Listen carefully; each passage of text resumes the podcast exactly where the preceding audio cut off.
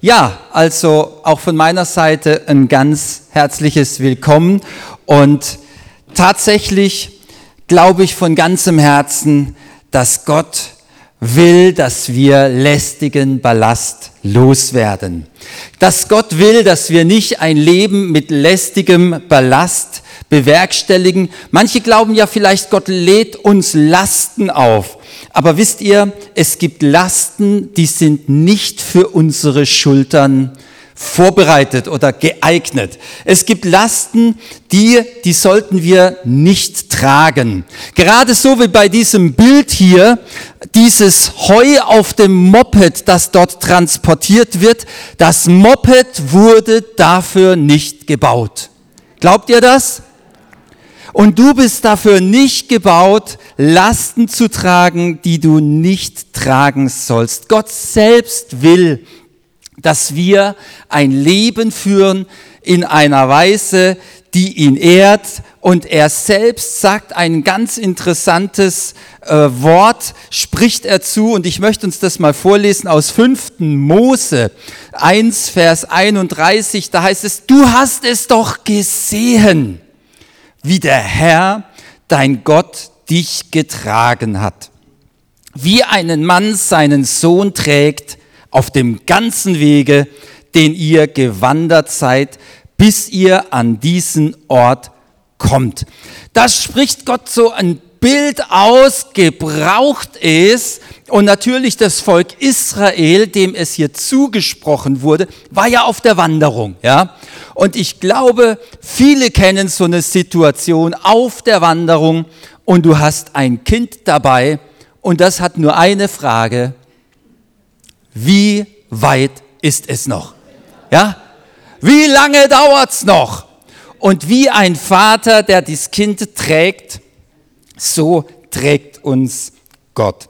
Und tatsächlich ist es doch so, jeder Vater wünscht sich doch, dass das Kind laufen lernt, dass es so auf eigenen Füßen unterwegs ist. Und da kann man es doch kaum abwarten.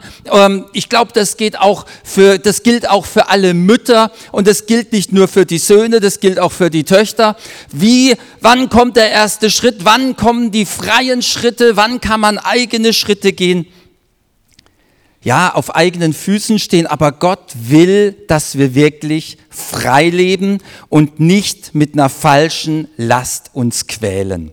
Und das ist so, was Paulus auch im Neuen Testament wirklich sehr, sehr deutlich ausdrückt. Und ich glaube, da gibt es kaum einen stärkeren Text und klareren äh, Text, wenn wir das lesen in Galater 5, Vers 1, da heißt es, zur Freiheit hat Christus uns befreit. So steht nun fest und lasst euch nicht wieder in ein Joch der Knechtschaft spannen. Ja, das ist ein ganz starkes Wort. Tatsächlich ist das ein ganz spannender Aspekt, den wir hier schon sehen.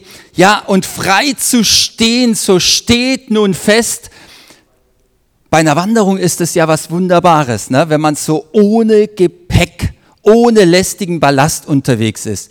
Also wer immer gerne wandert, der freut sich, wenn jemand dabei ist, der sagt, gib mir deine Trinkflasche und gib mir noch deine Regenjacke und du kannst ohne Gepäck da frei dich bewegen.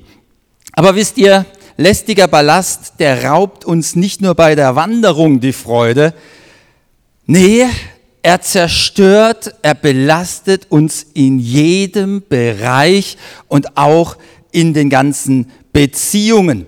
In dieser Woche, da haben wir doch alle miteinander erlebt, da gab es doch den Valentinstag, oder? Ja. Ihr seid so ähm, eingestimmt, dass ihr, so spüre ich das jetzt mal, der sagt, ja, das ist dieser Trick der Blumenverkäufer dass sie mal ein bisschen mehr Umsatz machen, nicht wahr? Ja, vielleicht. Wer weiß das schon. Aber Tatsache ist, es geht eigentlich um viel mehr als um Blumen, oder? Dieser Valentinstag, Nun tatsächlich, man mag ja auch von Überlieferungen das eine oder andere denken, aber, aber da gibt es meistens schon irgendeine Wurzel, irgendein Ereignis, irgendetwas Bedeutendes und es gibt sogar mehrere, aber da wollen wir gar nicht so tief eintauchen in die Geschichte, sondern vielmehr in die Bedeutung. Denn wichtiger wie Blumen sind Beziehungen. Hm. Ja, so langsam kommt's. Ja, Okay. Also vielleicht hat der eine oder andere diesen Tag genutzt, um diese Gelegenheit zu ergreifen, in irgendeiner Weise so ein Zeichen der Liebe zu setzen. Ob ihr jetzt eine Karte geschrieben habt, ob ihr eine Blume weitergegeben habt. Ach, auf, der, auf vielen Ländern dieser Welt wird dieser Tag genutzt. Und äh, vielleicht bist du aber auch resistent und sagst, auf keinen Fall unterstütze ich die Blumenwirtschaft. Auf keinen Fall. Dann sage ich dir, Gut, es gibt auch andere Tage. Ja?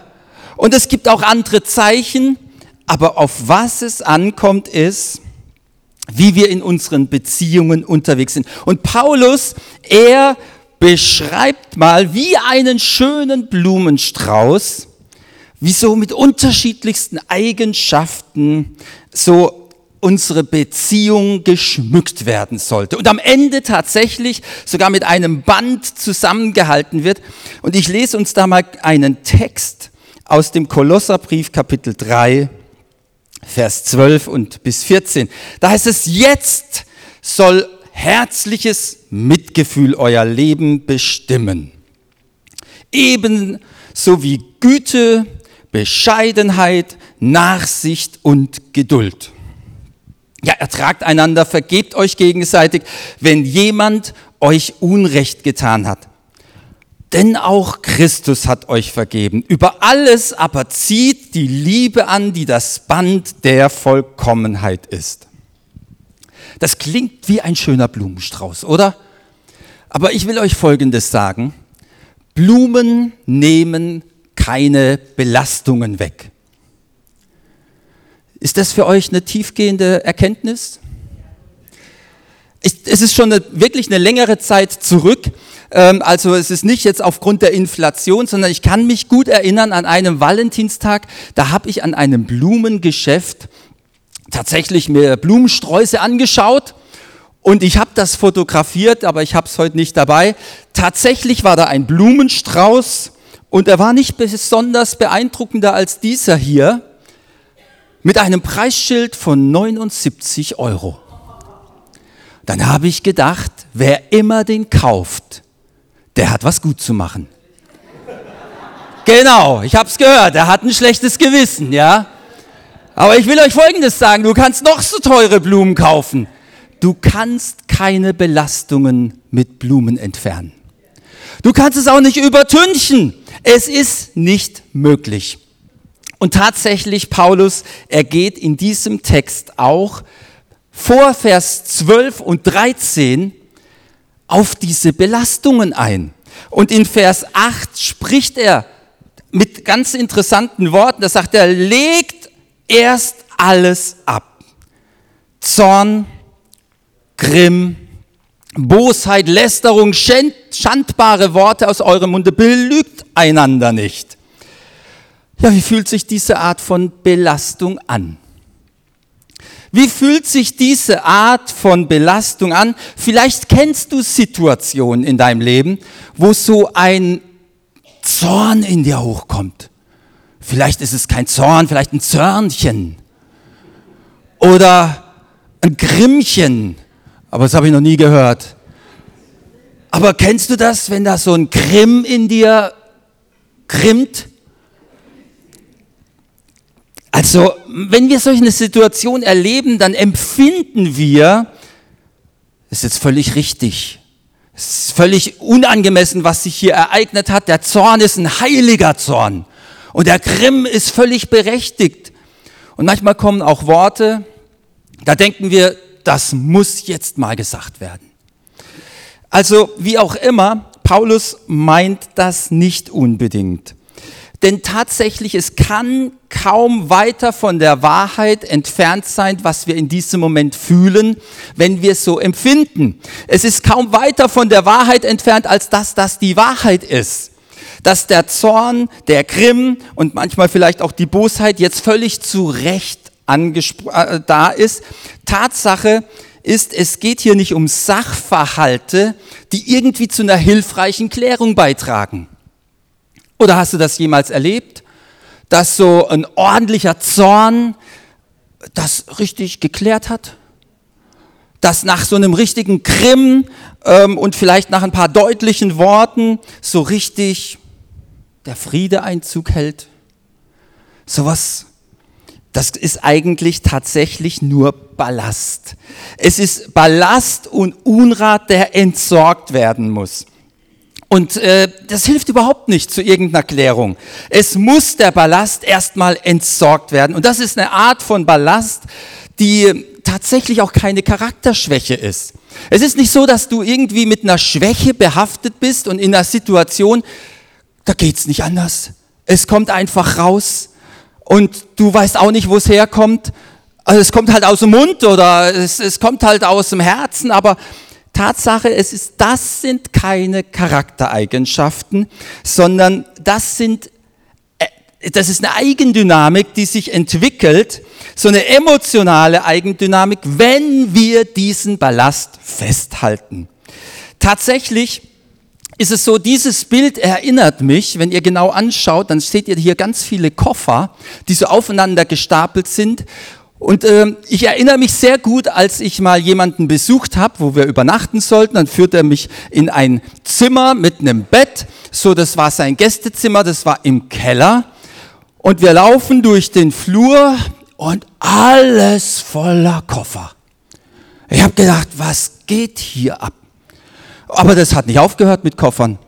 Da war noch viel mehr Kram, den er einfach festgehalten hat. So viele Koffer braucht er in seinem ganzen Leben nicht mehr. Und die armen Kinder, die das jemals entrümpeln dürfen, also wie auch immer, das war einfach eine Entscheidung, diese Sachen alle festzuhalten, diesen Unrat festzuhalten. Und dieser Unrat, den wir da manchmal haben, in diesem Fall, tatsächlich die Hoffnung für alle übersetzt diesen Text folgendermaßen. Die sagt, jetzt aber ist es an der Zeit, alles abzulegen. Lasst euch nicht mehr zum Zorn, zu Wutausbrüchen hinreißen. Also das hat mich an eine Flut erinnert, an eine Flutwelle erinnert. Manchmal sind ja solche emotionalen Ereignisse wie eine Flutwelle in uns, die spült uns förmlich weg so deine Emotionen. Und äh, tatsächlich, wenn ich so an Flut denke, dann denke ich gern an so Tage in meiner Kindheit zurück, wenn so die Schneeschmelze war, dann waren manche Flüsse so richtig angestiegen und sind dann in unserer Gegend dort über die ja, gewisse Straßen, haben sie überspült und dann bin ich mal mit dem Rad hingefahren, hat man mal geguckt, wie hoch ist eigentlich das Wasser. Und oh, tatsächlich, es, es überspült die Straße. Und dann waren da nicht nur, da waren da auch andere Leute, die waren natürlich auch dort, haben auch ein bisschen da, da geschaut. Und es war häufig, dass es Leute gab, die waren zu übermütig. Die haben gesagt, da fahre ich durch. Da, da spülst zwar von links nach rechts das Wasser, aber ich komme da durch. Und äh, es hat natürlich nicht lange gedauert, bis der Fahrer samt Auto da und dann kam die Freiwillige Feuerwehr. Ähm, und man hat sich da tatsächlich in eine Gefahr begeben. Diese übermütigen Handlungen, die haben dazu geführt, dass jemand von der Strömung erfasst und mitgerissen wird. So ähnlich beschreibt auch Paulus hier diese Worte weil er redet nicht davon, dass wir hilflos dieser Strömung ausgeliefert sind. Es mag ja solche Flutwellen geben, aber wir sprechen hier von einer Situation, von der Paulus sagt, hey, begeb dich da nicht hinein, lass das mal besser los. Wenn du den Text genau anschaust, dann sagt er hier tatsächlich sogar, früher einmal da habt ihr so gelebt. Ich bin in der Predigtvorbereitung über ein Bild gestolpert. Ich habe es euch mitgebracht.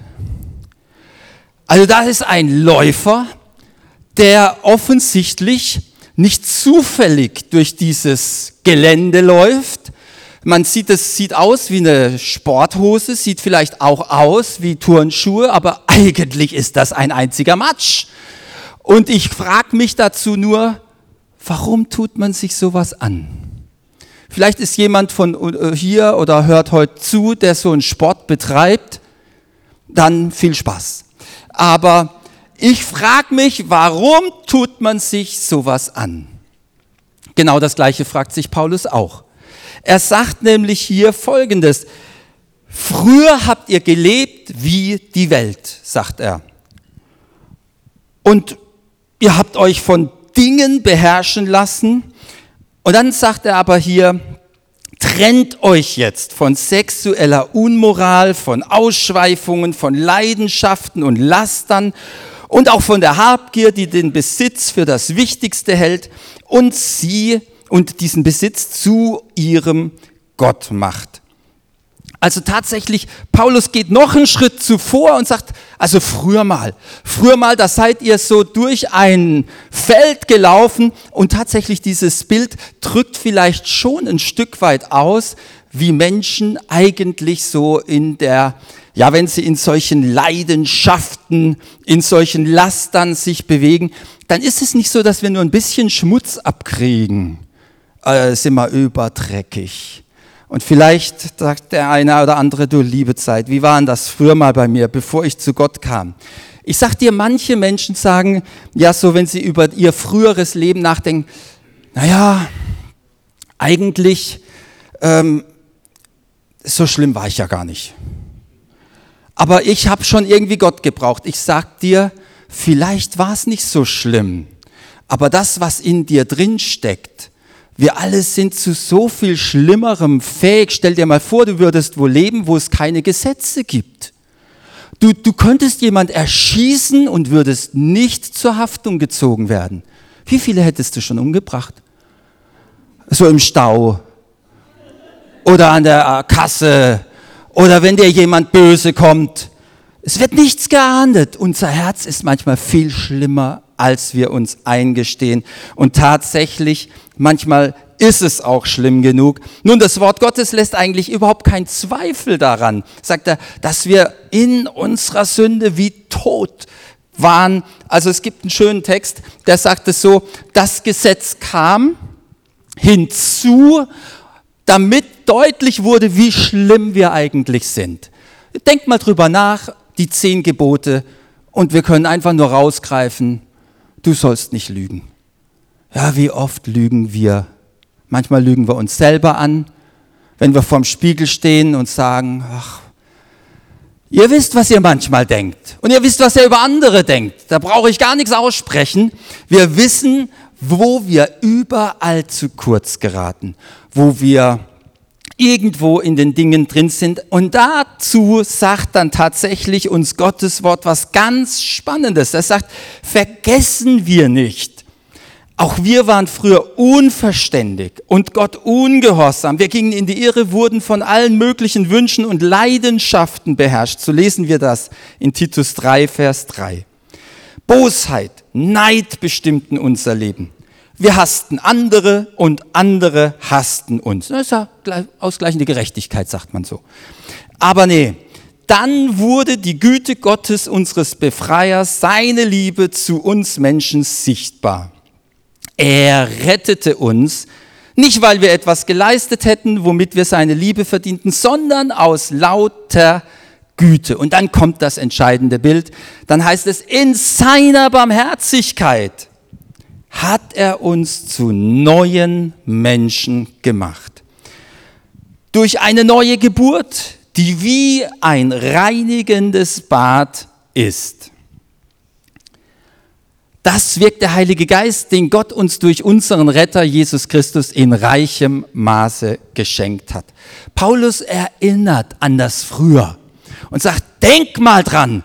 Denk mal dran, was Gott eigentlich getan hat. Und dieses Bild, ich finde es so großartig. Ich könnte gerade wieder zurückschalten, ja? Sagen, was für ein Schlamm. Wer würde dieser Person aus den Schuhen helfen? Im Sonntagsanzug. Gott kommt uns nahe. Jesus, ohne Sünde, kommt, damit die Sünde der Welt weggewaschen wird. Und er sorgt dafür, dass dieses reinigende Bad stattfindet. Und ähm, naja, ob so ein kleiner mit so einem Becher richtig sauber wird, aber Fakt ist, Jesus hat dafür gesorgt, dass wir erneuert werden. Gott hat da etwas getan und Paulus ermutigt und er ermahnt und er, er ja, er, er fordert uns dazu heraus und sagt, jetzt triff du die Entscheidung. Lass diesen Ballast los. Geh nicht wieder da rein in dieses Morastfeld. Und wisst ihr, wer jemals Hochwasser erlebt hat, der weiß, das Wasser ist schlimm. Aber der ganze Unrat, der wird zu Beton der macht alles kaputt. Wenn du nicht sofort das Zeug rauskriegst, dann ist alles verloren und alles zerstört. Unrat ist noch viel schlimmer wie das Wasser. Du musst das so schnell wie möglich loswerden. Und genau darüber spricht dann Paulus und das ist die Voraussetzung und er sagt dann, okay, Jetzt, ihr habt den alten Menschen mit seinen Werken ausgezogen, den neuen angezogen, der erneuert wird zur Erkenntnis nach dem Bild dessen, der ihn geschaffen hat. Wir sollen den alten Kram echt ablegen. Und wir sollen neue Kleider anlegen. Wisst ihr, an was mich das erinnert? Es erinnert mich so an dieses Ereignis, das Jesus als Gleichnis berichtet, von diesem Sohn, der verloren ging, der so alleine unterwegs ging, eine, eine Reise unternommen hat, die ihn am Ende, wo ist er gelandet? Bei den Schweinen. Dort ist er gelandet und am Ende sagt er sich, also das, das geht so, so geht's nicht weiter. Und er wendet sich um, wendet sich seinem Vater wieder zu und wie er nach Hause kommt, wird er nicht nur herzlich begrüßt, sondern was wir lesen ist, er bekommt neue Kleider. Und das sind wir eigentlich genau an dem Text, den Paulus auch hier beschreibt. Paulus sagt uns hier Folgendes. Also Paulus redet weniger vom Blumenstrauß als von einem Kleiderschrank, ja, von einer göttlichen Garderobe, wenn er sagt, zieht nun an Geduld, Sanftmut, herzliches Erbarmen, Demut und da waren ja noch mehr dieser Eigenschaften. Tatsächlich werden wir herausgefordert und eingeladen, diese neuen Kleider anzulegen. Und wisst ihr, es gibt ja so wunderbare Fasern, auch heute in den Textilien. Da kannst du ja wirklich sagen, also ob das jetzt synthetische oder ob das jetzt irgendwie natürliche Fasern sind. Aber du kannst ganz bestimmte Eigenschaften dir zunutze machen und sagen, dafür ziehe ich Baumwolle an. Und dafür ziehe ich irgendwie eine Funktionskleidung an, wenn jemand bei Sport unterwegs ist. Im Winter vielleicht eine Kaschmir, Pullover, wann du dir das leisten magst, oder Wolle oder irgendwann etwas mit Leinen. Es gibt wohl auch Jute. Also ich kenne das nur als Zeltstoff, aber äh, ich habe auch schon von Jutefasern in Kleidung gelesen und gehört. Aber Fakt ist, wir haben hier eine ganze Bandbreite, die wir ähm, ermutigt werden zuzugreifen. Und tatsächlich, es geht nicht nur darum, dass wir irgendwie attraktiv gekleidet sind, sondern wisst ihr, wir können uns überlegen, wie können wir uns verhalten. Und es ist nicht möglich, dass wir moralisch uns einfach bemühen und dann entsprechend irgendwie uns anstrengen und so ein bisschen das Äußere kaschieren, sondern Fakt ist, Gott hat etwas getan. Er hat uns gereinigt. Gott gibt uns auch etwas, seine Kleider. Und jetzt ist die Frage, ob wir uns entsprechend verhalten. Und dass wir uns irgendwo vor diesen Spiegel stellen und nicht nur fragen, kleidet mich das gut, sondern ist das etwas, das Gott ehrt? Ist das ein Kleidungsstück? Ist das eine Eigenschaft, die tatsächlich auch wirklich Gott ehrt? Und ich will dir sagen, wenn du den Ballast los hast, dann bekommst du tatsächlich noch so eine wirklich angemessene und passende von Gott geschaffene Kleidung. Ich will dir sagen, trag nicht Ballast, für den du nicht geschaffen bist. Du bist kein Lastesel. Du bist nicht für einen Lastesel geschaffen, sondern wenn Jesus unser Hirte sein will, dann vergleicht er seine Nachfolger nicht mit Eseln, sondern mit Schafen. Hast du jemals eine Schafherde gesehen, so voll beladen? Tatsächlich, das Schaf folgt seinem Hirten ohne Last. Die Last kriegt der Esel oder das Maultier oder wie auch immer. Esel wiederum, die zeigen ja so ein gewisses Maß an, wie wird man sagen, Selbstbewusstsein. Ja, so wird das manchmal interpretiert. Die, die wissen selber, ob das jetzt richtig ist zu laufen oder nicht, so die Störrigkeit eines Esels. Ich will ja sagen, sei kein störrischer Esel. Sei auch kein Lastenesel. Mein nicht, dass du es besser weißt als unser Herr.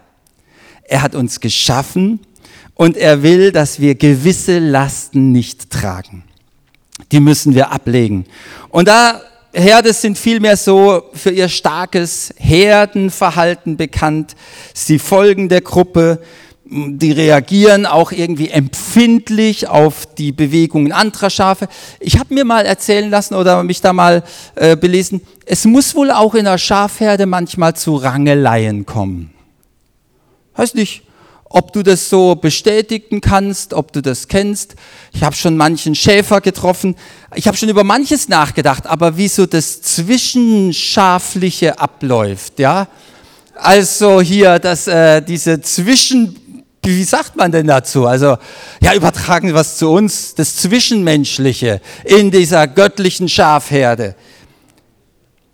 Aber Fakt ist, es erfordert unsere ganze Entschlossenheit alles loszulassen, diesen lästigen Ballast und die von Gott geschenkten Eigenschaften so wirklich zu ergreifen, dass ein wirklich ganzer herrlicher Blumenstrauß irgendwo tatsächlich entsteht und dass wirklich wir so vorm Spiegel sagen können, spiegelt das, was ich trage, die Liebe Christi wieder.